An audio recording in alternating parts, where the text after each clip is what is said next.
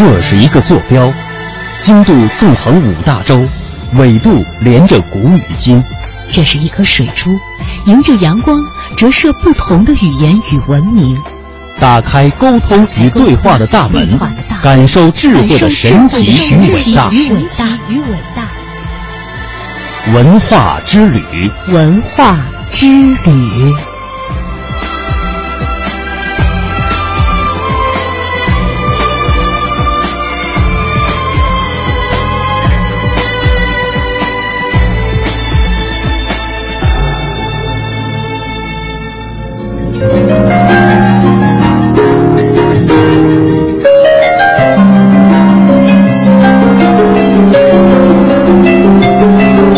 探寻文化渊源，感受文化魅力。听众朋友您好，欢迎收听中央人民广播电台香港之声数码广播三十二台的文化之旅节目，我是谢哲。大家好，我是曼斯。说到姓氏啊，每个人都有，但是您想过自己这个家族的渊源吗？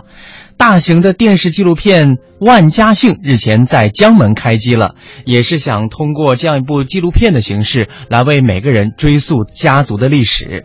他的投资和制作人呢是香港的知名导演黄百鸣。在谈到他的创作动机的时候，他坦诚啊说：“拍电影三十多年，拍纪录片对我来说是第一次，也很有意义。希望这部片子可以影响到下一代年轻人来了解自己的宗脉传承，甚至也希望。”让海外的年轻人能够回国寻根。那么黄百鸣说，与传统的纪录片的不同在于呢，这部片会花很长的时间来拍摄，会走过大江南北，走到海外一切有华人足迹的地方，也因此呢，投资是非常巨大的。那总导演曾经拍摄过《鹿鼎记》和《新天龙八部》的赖水清说呢，万家姓现在已经拍摄了三十集了，可是呢，花费却也花费了六千万。对呀，像这样的巨资啊。会否担心收视率以及回收的压力呢？赖水清表示，希望万家姓能够综合两者，既有趣味性，又有可看性。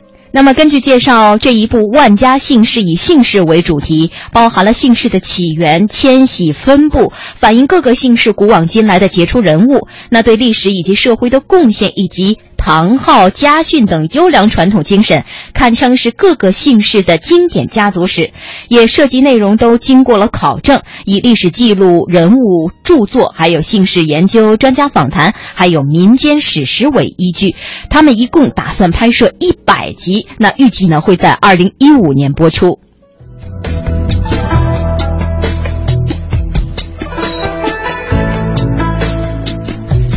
家族史是同宗同祖血缘集团世系人物和事迹等方面情况的一个历史记录，对于历史学、民俗学、人口学、社会学和经济学的深入研究。中国人历来重视修家谱和族谱，这就与中国千百年来的儒家文化传统与家国情怀密不可分。那么，随着时代的变迁，今天的中国人似乎已经不再看重有形的家谱了，而是骨子里对家庭的和睦的渴望，对家族传承的重视丝毫没有淡忘。前不久呢，中央电视台一档新创的真人秀节目《客从哪里来》，把观众的视线从相亲、嗨歌和一大堆爸爸当中解放出来，他给了人们一个全新的视角，去追寻一个问题的答案：我从哪里来？我从哪里来？我是谁？那我现在要去寻根，这是您下一站要去的地方。河内，五个人决定冒险，踏上未知的旅程，去探寻属于自己的历史。他们奔波万里百年，去认领尚未启封的血脉遗产。哇，这个人找到了，心底的疑问将要面对。不认识呀。真叫陈斌啊！家族疑团将被解开。我完全不知道自己，不是我们认识的他。谁会在远处等你的到来？那种生活当中的那种暴逆，怎么样去忍受它？我内心有伤疤，有痛楚，把它抚平。在历史的倒影中看清自己，可从何处来？由此我想到的已经不再是我的身世之谜了。是生命之谜。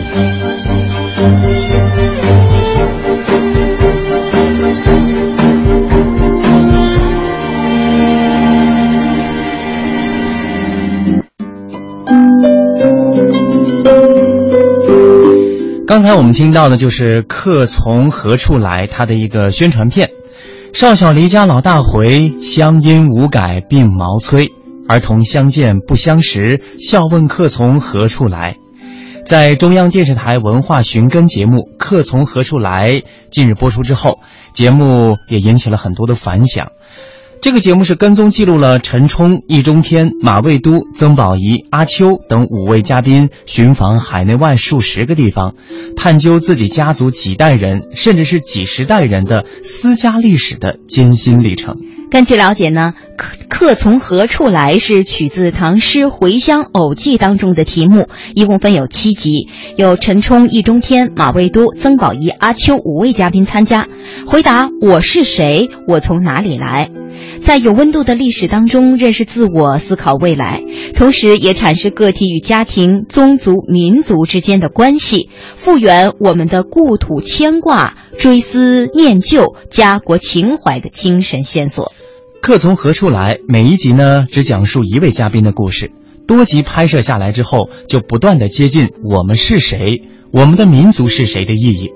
它不仅是一档有趣的节目，更是可以撰写出真正具体的、真切的、无法被篡改的关于我们自己的家国史和民族史。我完全不知道这件事。其实我阿公当时是有选择的。对。哇，真的假的？你知道南京市当时有多少人吗？天哪，怎么会这样？在各地乡的人是不幸的。他是我外婆是这样，都是在一年之内突然之间就可以感受到全部太妙了，太妙了。当时你住的地方有很多这样的事情发生，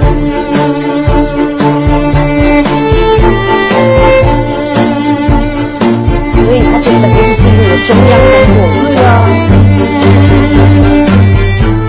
真真实实活着的人们是永远不会忘记。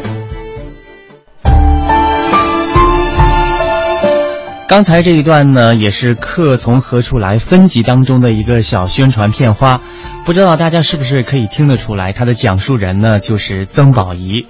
目前这档节目已经播出了易中天、阿秋和陈忠、陈冲的家庭故事，相较于其他几位嘉宾呢，曾宝仪的身份更加特殊一些。曾宝仪的父亲是香港娱乐圈炙手可热的大哥级人物曾志伟，他的母亲宝妈是台湾人，外祖父是一九四九年赴台的江苏淮安人。那这样的身份也让曾宝仪更多了一分对故土以及祖籍地的眷恋与好奇。那他这次呢是无酬参加《客从何处来》的录制的。为了这个筹备一年仅播出九十分钟的节目，他到南京寻找外公当年前往台湾的痕迹。他说：“我的家乡是台湾，但能在靠近长辈们的过去一点，对自己的人生就更了解。”曾宝仪的外公是严肃的公务员，曾宝仪逢年过节都会去探望他，却不清楚他真实的过去。曾宝仪原本也是非常抗拒拍家族史的。他曾经这样说过：“我祖先不像其他参与的嘉宾有可歌可泣、足以加载史料的过去。说到底，翻遍祖宗十八代，我的家族其实平凡到无足挂齿。”但是他随着节目的进程来到南京，找到外公的旧时的照片、求学时的桌椅的时候，不禁发出了这样的感慨：追寻的过程中，那些排山倒海涌上心头的情绪，那么的真实，让我想了很多。我是谁？我从哪里来？我还是我，但我了解了，因这些微小的因缘际会，我们才能走到这里。而当外公见到曾宝仪带回来的老照片时，会心的微笑。这位阔别祖国大陆半个多世纪的老人说：“我看到就心满意足了。”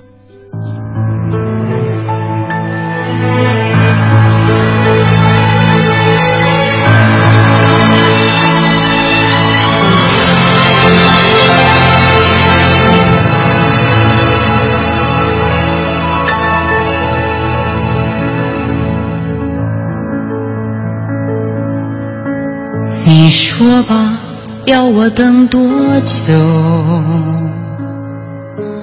把一生给你够不够？背离了绵绵中的所有，离乱中日月依旧。告诉我你要去多就？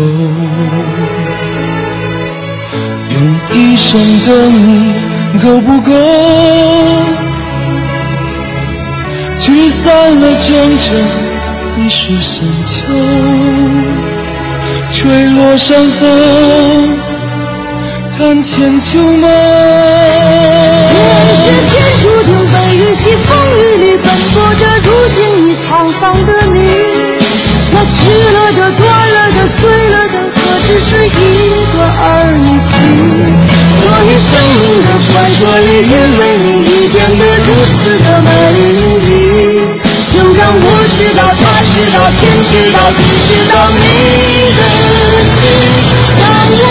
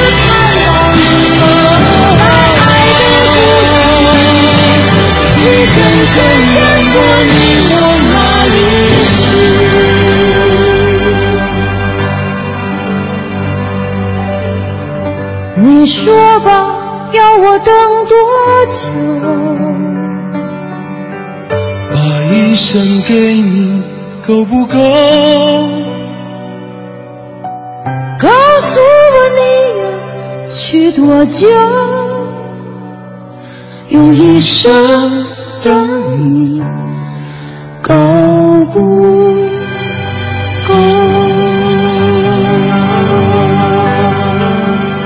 这首歌曲叫做《千秋家国梦》，参与录制的观复博物馆的馆长，他曾经这样说过：“一个人的历史再复杂，对于整个民族的历史也是沧海一粟。但是这么多人的历史能够构成整个民族一百年以来的历史，这些围观的历史对于我们的民族就显得非常重要。”重温历史，承载艺术，讲述文明。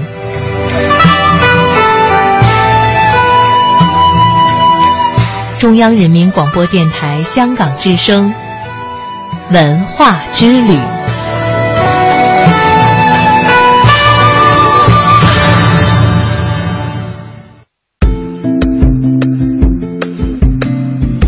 这两天啊，有一部纪录片呢，一直是引发我们的关注，就是《舌尖上的中国》第二季。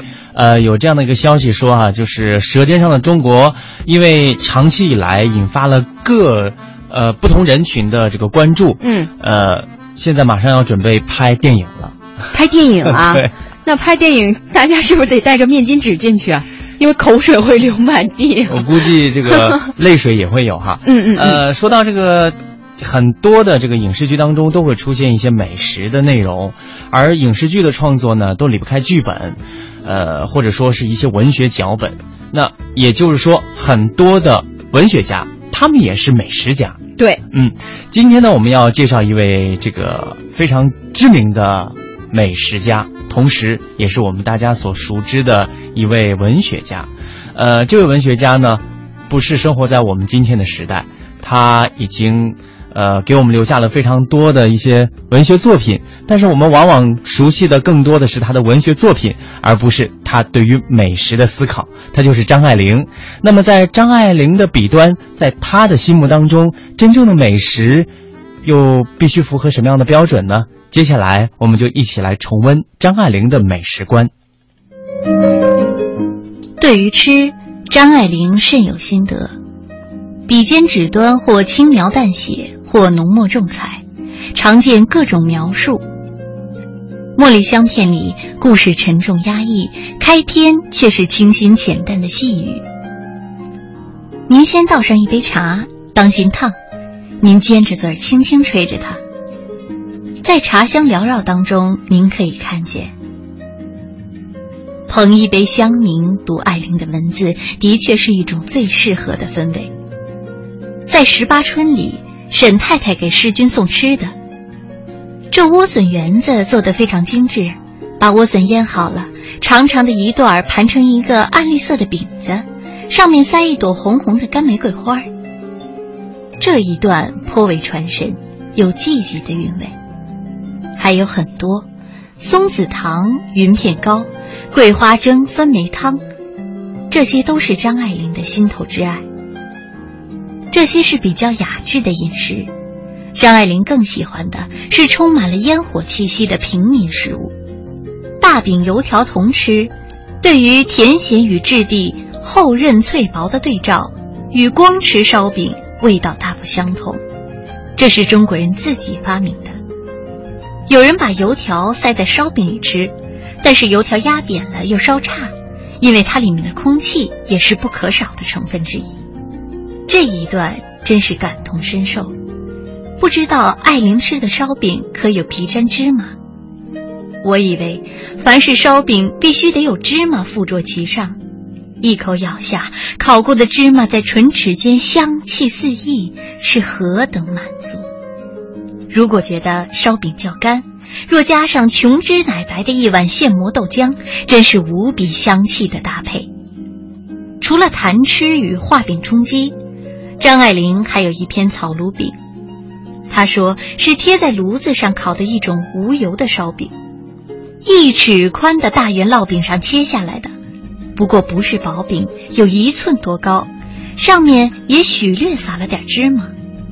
不知道这种草炉饼是否沪上特有，或者其他地方是另外的名称，感觉也是很给人亲近感的食物。张爱玲笔下的食物通常都很平易：胡萝卜、腌菜、烧鸭、紫菜、蛋花汤，最可爱的当属臭豆腐。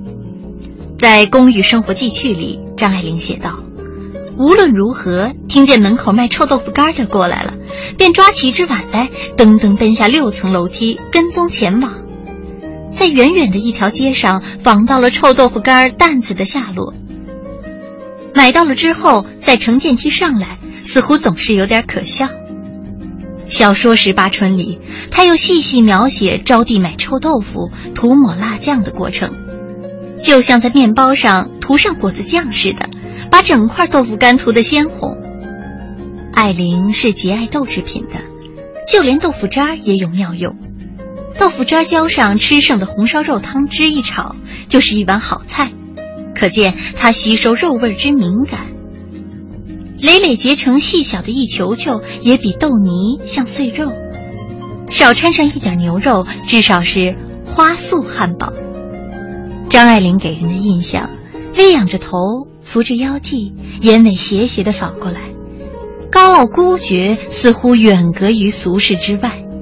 但这些饮食文字拉近了我对张爱玲的感官。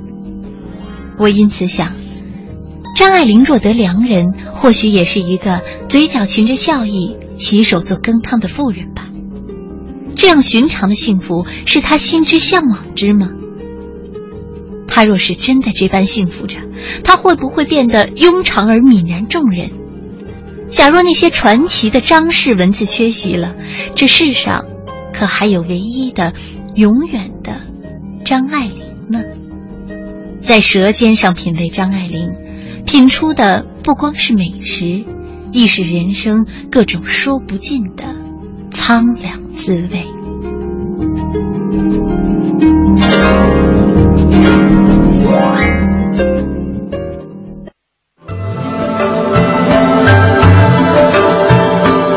探寻文化渊源，感受文化魅力。中央人民广播电台香港之声，文化之旅。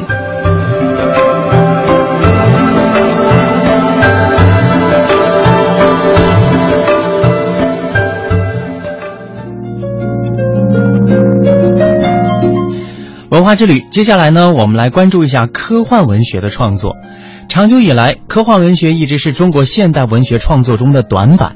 近年来呢，也都是以引进为主，输出的非常少。不过，这种现象也在悄然发生着变化。中国著名的科幻作家刘慈欣的畅销科幻作品《三体》三部曲《三体》《黑暗森林》以及《死神永生》的英文版，将于二零一四年十月、二零一五年五月以及一六年的一月分三部在美国出版发行。《三体》三部曲是刘慈欣的首部长篇系列小说，被称为是一部想象中的未来史诗。作品以恢宏大气的笔触描述了地球文明以外的三体文明。这部作品被誉为中国科幻文学的里程碑之作，评论人士称其为中国文学注入整体性的思维和超越性的视野。二零一二年，刘慈欣与中教图进出口公司、科幻世界杂志社共同签署了《三体》英文图书版权合作协议。此后呢，三部曲分别确定了译者。《三体》第一部是由美籍华裔科幻小说家兼翻译人刘宇昆完成，来自美国的乔尔·马丁森和艾瑞克·亚伯拉罕森则分别完成第二部和第三部的翻译。那根据了解啊，目前《三体》三部曲的第一、二部已经翻译完成了。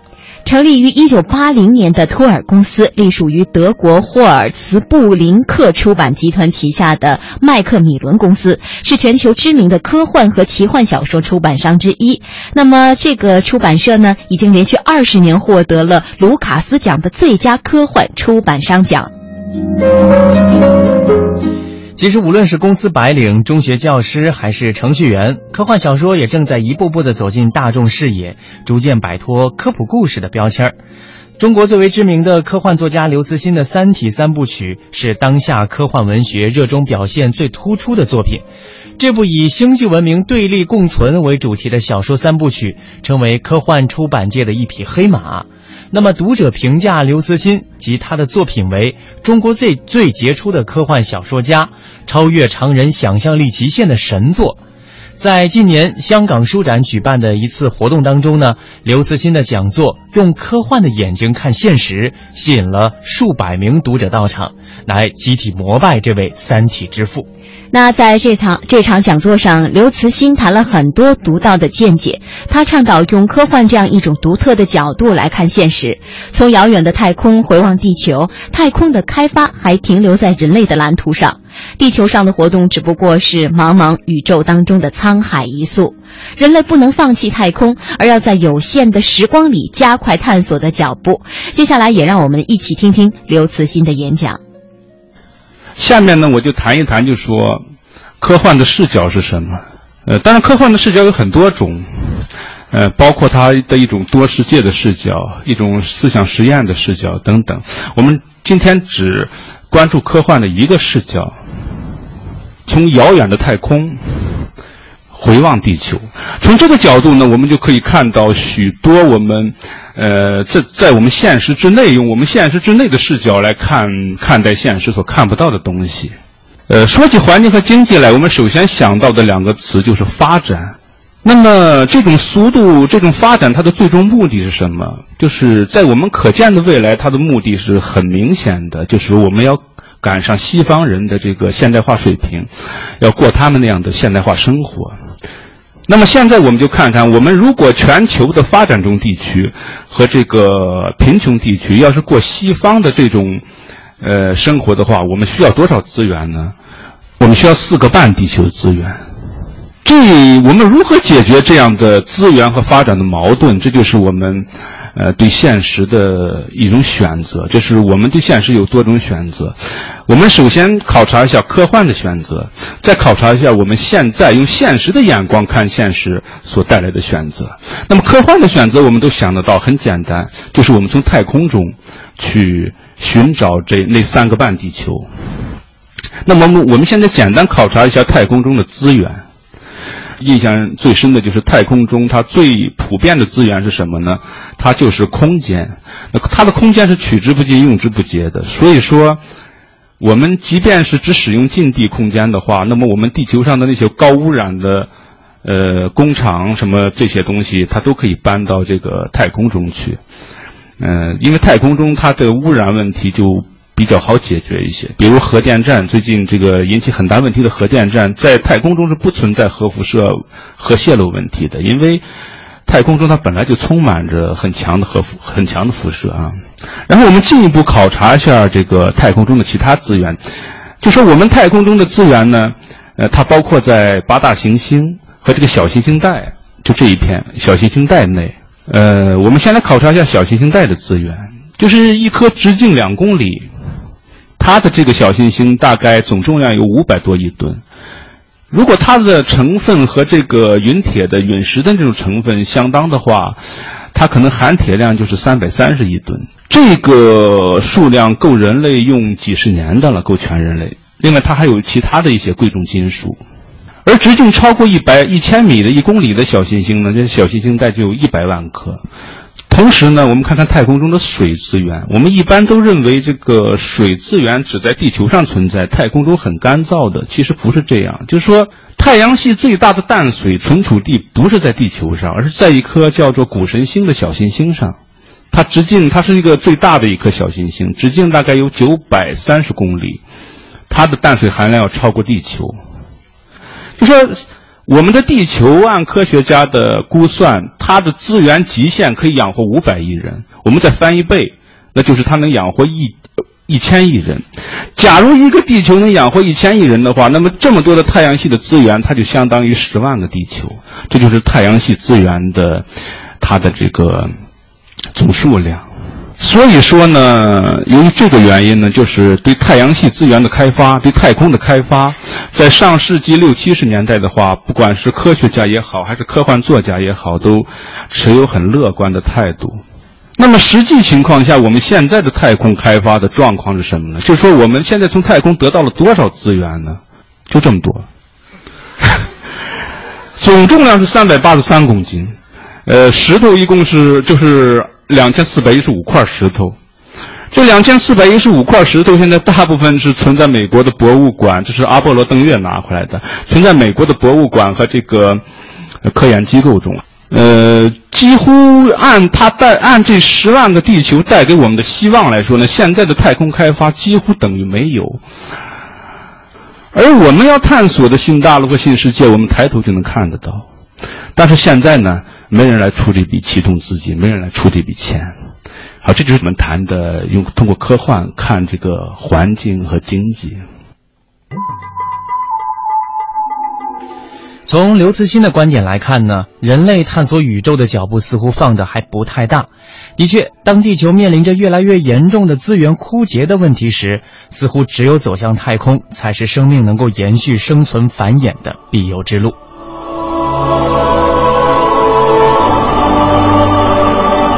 您现在收听到的节目是来自中央人民广播电台香港之声的文化之旅。那么，在半点停宣之后，继续我们的内容。天上的星星多么美丽，可是没有你，一切都没生气。每一个孤独的深夜里，你是否知道我？默默的思念。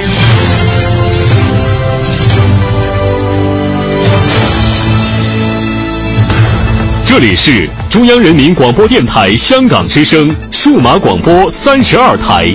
香港之声全天候为您服务，以国际化的视野为您提供权威的新闻信息、丰富的文化知识和周到的生活服务。香港之声倾心打造湘江观潮、中华人物、数字新生活、民歌风尚、珠江瞭望、阳光心灵等精品节目。评说新闻中的道理，论述事实中的缘由。香港之声新闻节目，纵览全球资讯，平息焦点话题。他们如璀璨明珠，点亮历史长河。他们如文明文化节目，共享文化盛宴，欣赏壮美诗篇。歌声随聚散的浮云，从辽阔天空而来。音乐节目唱响五彩华章，拨动你我心弦。从旷野大地而来。纵观生活大千世界，世界。生活服务节目，发现生活智慧，展示多彩人生。寻找独家观点，普通话、广州话双语播出。敬请关注中央人民广播电台香港之声数码广播三十二台。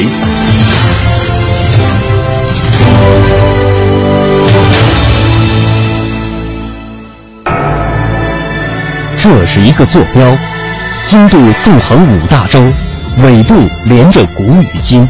这是一颗水珠，迎着阳光折射不同的语言与文明。打开沟通与对话的大门，感受智慧的神奇与伟大。文化之旅，文化之旅。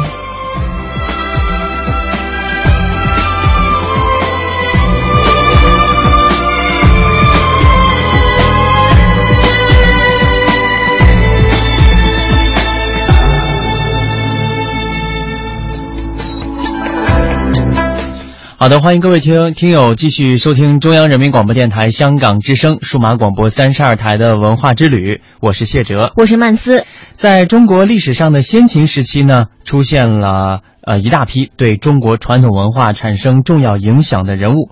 今天呢，我们将继续带领大家走进先秦历史人物，来重温古圣先贤的思想与智慧。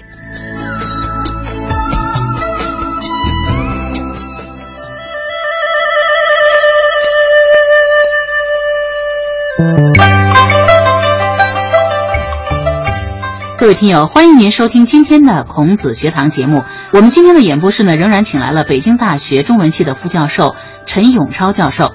陈老师您好，你好，嗯。那么在上一期节目当中呢，我们说到了周文王去世以后啊，他的儿子姬发呃继承了王位，也就是我们常说的周武王。嗯。那么周武王呢，沿用了他父亲周文王富国强兵的政策。准备继续文王没有完成的事业，也就是讨伐商纣王。对，呃，虽然周文王在位期间呢，周国的势力已经得到了不断的扩展，但是周武王继位以后呢，他并不急于出兵，而是经过了慎重的考察和准备。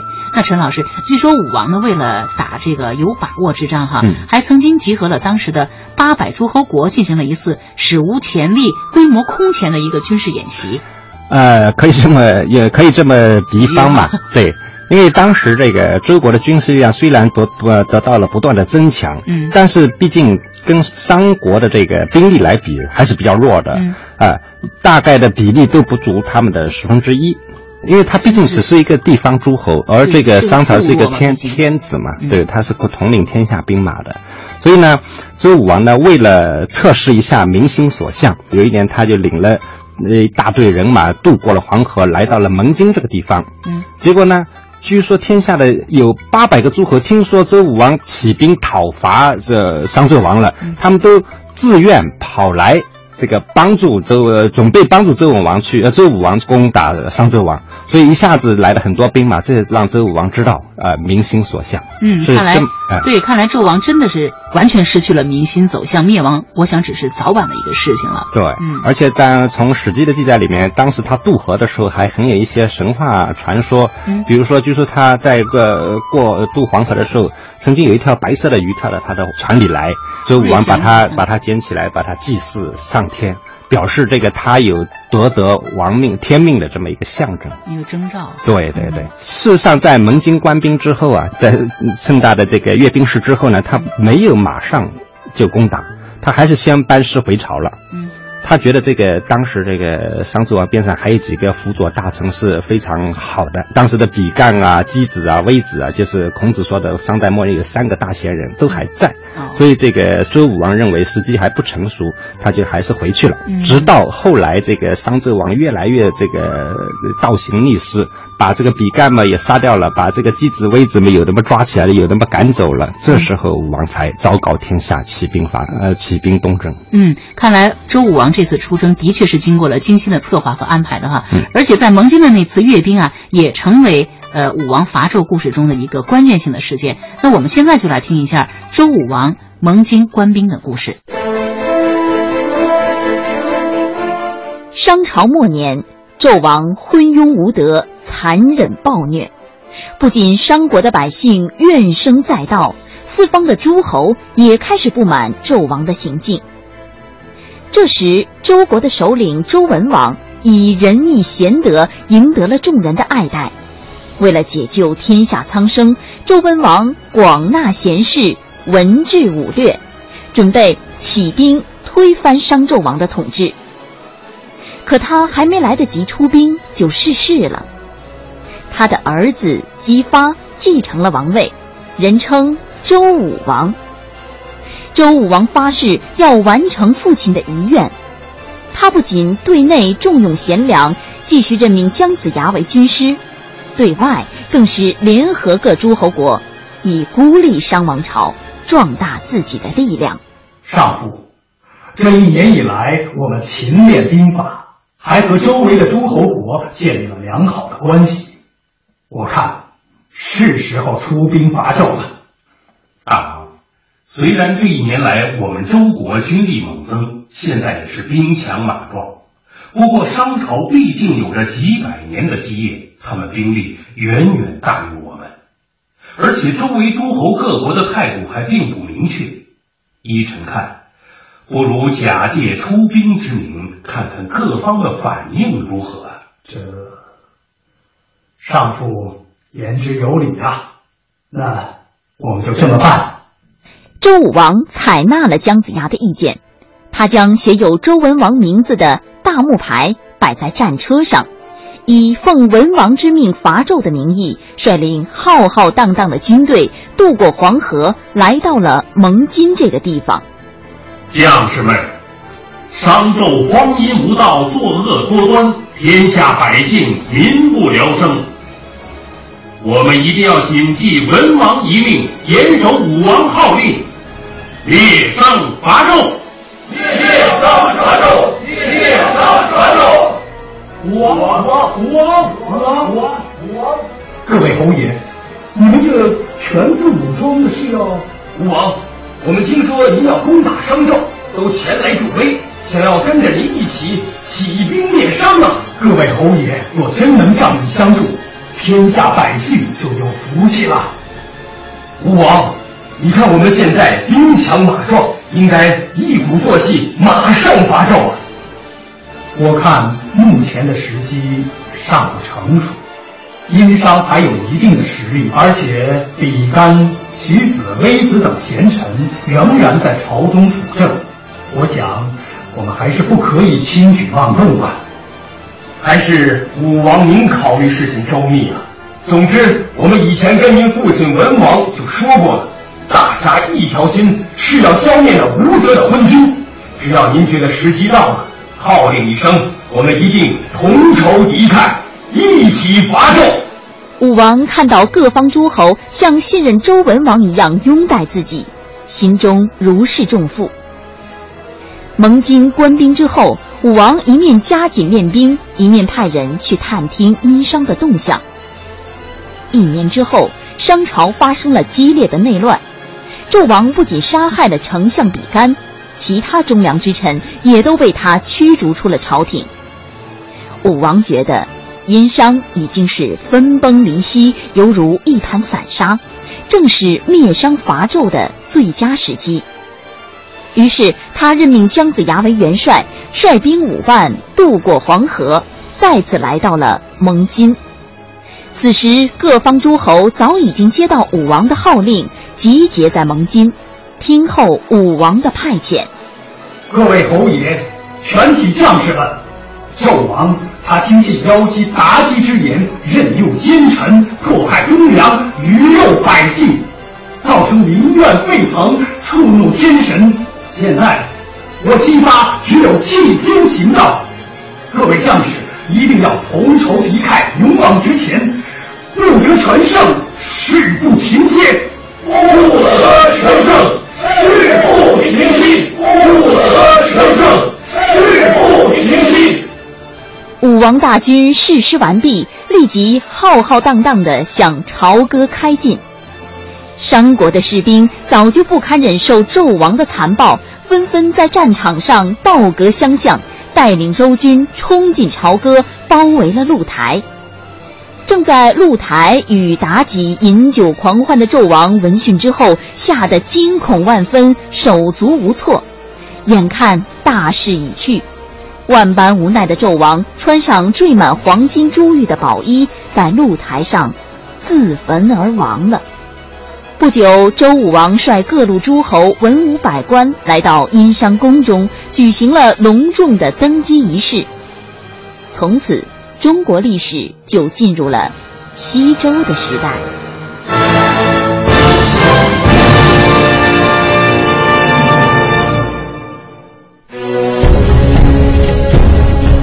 瑰丽恢宏的经典传奇，千载流传的东方智慧。孔子学堂先秦历史传说系列正在播出。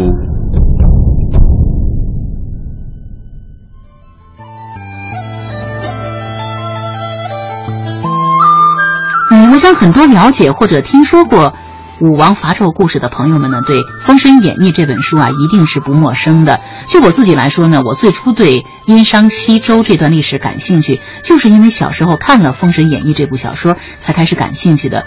我们在上期节目当中呢，也说到，《封神演义》呢是中国明朝时期出现的一部神魔小说了，它描绘出了一个既带有历史性，而且呢又充满了奇幻色彩的这个神魔世界。嗯。确实如此啊！嗯，几百年来，这个《封神演义》一直以它独特的魅力啊，吸引着众多的读者。嗯，啊，它篇幅又很大，幻想又很奇特，所以被这个广大民众所传颂。这部小说其实它是是呃汇集了众多的古籍资料以及民间传说。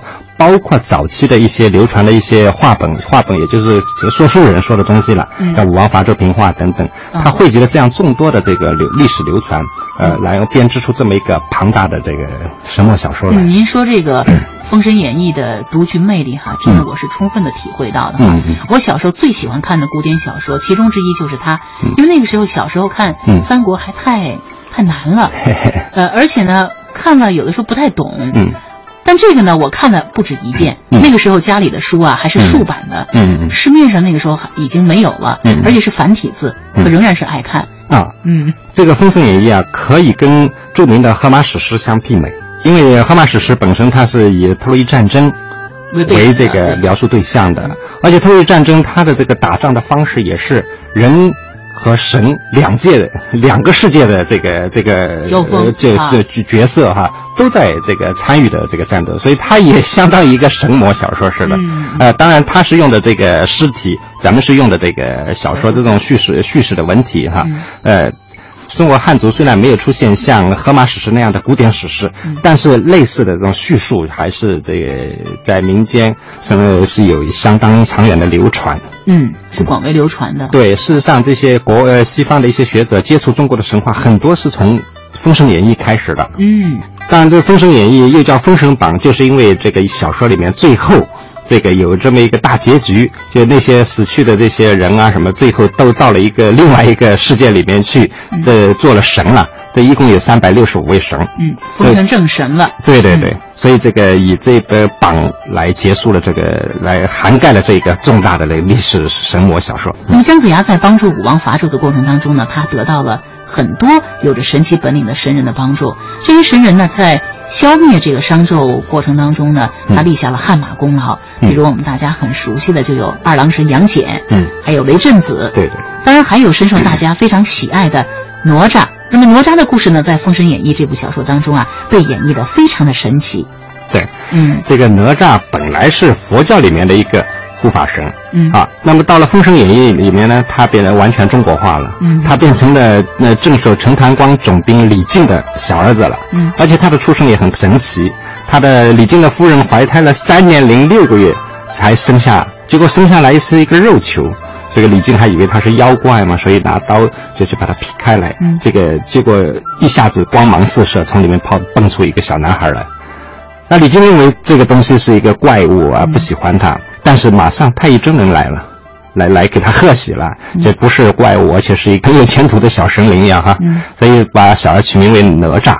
把他收为徒弟，赠了他几个宝物。我们都知道，最主要的就是乾坤圈和那个混天绫。所以哪吒虽然年纪很小，在我们印象中，哪吒好像永远长不大，是一个很活泼可爱的小小男孩的形象啊。但他法力广大，他还会变成三头六臂啊，这脚上踏着风火轮，手里拿了一个金枪，再加上这个乾坤圈、斩妖剑等等等一大堆宝物，所以他是一个非常这个受呃深受中国这个父这个儿童喜欢的这么一个神灵形象。对，嗯哪吒不仅本领非常的高强，而且他还是一个爱憎非常分明的小英雄。嗯他见义勇为、大闹东海的这个故事啊，对对在中国可以说是家喻户晓的。我们就来听一下这个故事。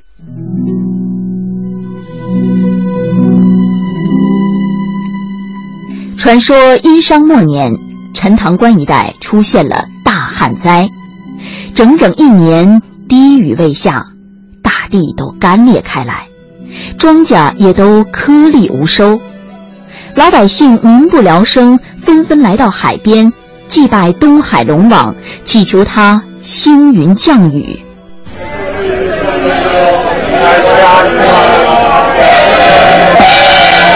求雨喽！求雨啦！求雨啦！老天保佑，福降甘霖。上面怎么这么吵啊？呃，大王，是陈塘关的百姓在向您拜祭，求您给他们下雨呢。您看，呃，这都是他们给您的贡品啊。呃，谁稀罕他们这些猪羊果品的？夜叉，你去告诉他们，我就要童男童女，否则我是滴雨不降。这些臭老百姓真不开窍，惹恼了大王，害得我还得再跑一趟。哎，前面正好有几个小孩儿，待我捉了回去，献给大王，邀功请赏。哪吒，哪吒，救命啊！救命！抓住他！住手！你是哪里来的妖怪？为什么捉小孩？哈哈，我是龙宫里的巡海夜叉，奉龙王之命，通知你们赶快献上童男童女，否则滴水不降。哈哈，我今天不仅要捉他们，还要捉你。哼，你敢？让你尝尝我乾坤圈的厉害！啊！呃你这小子，你给我等着瞧你！哼！哪吒见妖怪打不过自己，灰溜溜的逃跑了，心中十分痛快。他放下乾坤圈，脱下混天绫，在海中洗起澡来。正在海底水晶宫中饮酒作乐的东海龙王，忽然觉得天旋地转，水晶宫不停的摇晃震动起来。这这这究竟发生了什么事儿啊？大王，刚才海边有一个小孩，他把我给打伤了，这事儿准是他干的。父王，这小孩准是吃了豹子胆，敢在太岁爷头上动土，带我去扒了他的皮，来给父王做下酒菜。好，就给他点厉害看看。呆，哪里来的不知死活的小孩，竟敢到我东海闹事？看我龙太子不把你剁成肉酱！我哪吒是堂堂陈塘关总兵李靖的儿子，才不怕你呢！你们不做好事，要抓小孩，我今天要好好教训你！龙太子和哪吒战了几个回合，也渐渐招架不住了。突然，他拿出长矛向哪吒胸口刺来，哪吒一闪身，顺手把乾坤圈朝龙太子的脑门扔了过去。只见龙太子马上晕死过去了。哪吒三两下就把他抽了筋、剥了皮，气焰嚣张的龙太子只剩下了一具软塌塌的臭皮囊，再也无法危害人间了。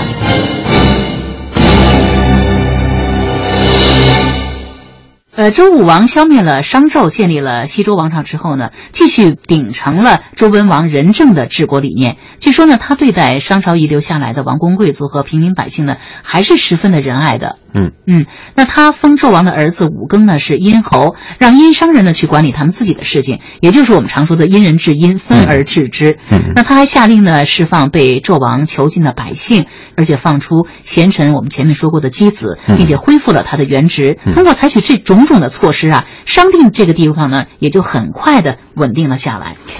对周朝的贡献啊，还在两个制度。这两个制度对中国后期的这个社会有重大的影响，一个是叫分封制，一个叫宗法制。嗯，分封制是什么意思呢？也就是说，周代夺取天下之后呢，就把大量的姬姓，就是也就是说他们的这个同血缘的这个男子，分为各地的这个诸侯国的国君。另外呢，也分了大批的功臣。当然，他分了等级，有这个公侯伯子男五等五等这个差异。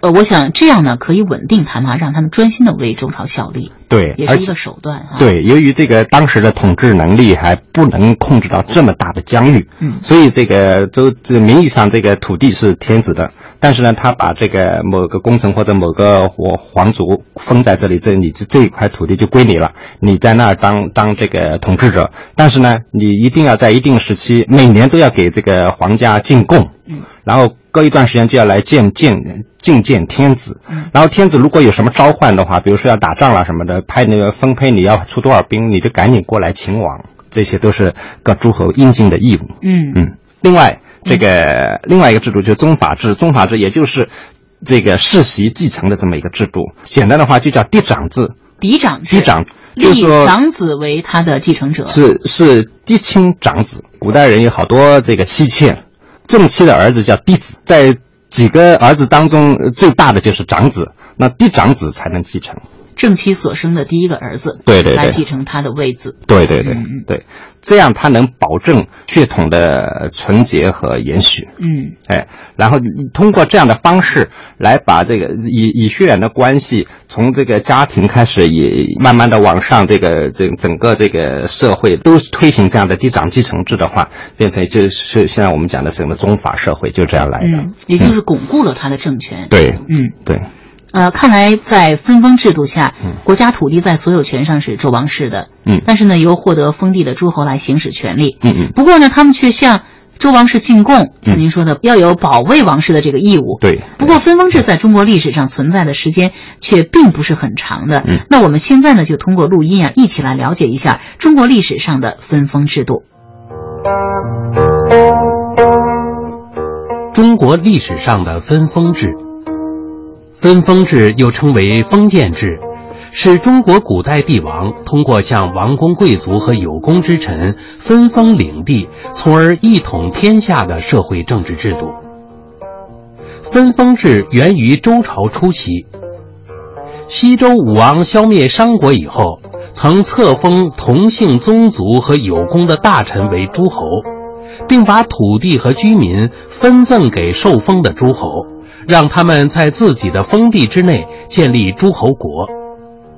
这些诸侯的君位可以世袭给长子嫡孙，他们在其封地内还拥有绝对的统治权。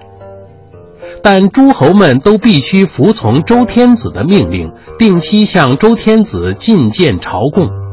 在军事上呢，也要随时准备接受周天子的调遣。不过，由于各诸侯国在封地上拥有绝对的统治权，后来这些王国逐渐演变成完全独立的国家，直接或间接地威胁了周王室的安全，导致了春秋战国时期诸侯争霸和列国争雄的局面。周朝王室因此逐渐衰微。周天子天下共主的地位也渐渐丧失，分封制走向了名存实亡。秦始皇统一中国后，在全国统一推行郡县制，他将天下分为三十六郡，每一郡又统领二十个左右的县，同时郡守、县令和县长都由皇帝直接任免，不得世袭。郡县制有效地加强了中央集权，有利于政治的安定和经济的发展，因而逐渐取代了周朝的分封制，成为中国两千多年封建专制统治的重要组成部分。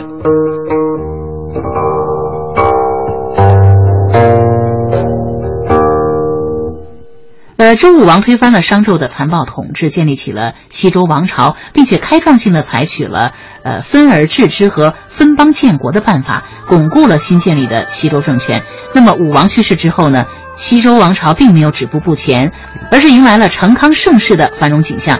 在这一片景象背后呢，是一个贤臣尽心尽力的辅佐和成全，他就是我们下次节目中将要说到的中国历史上著名的圣贤周公旦。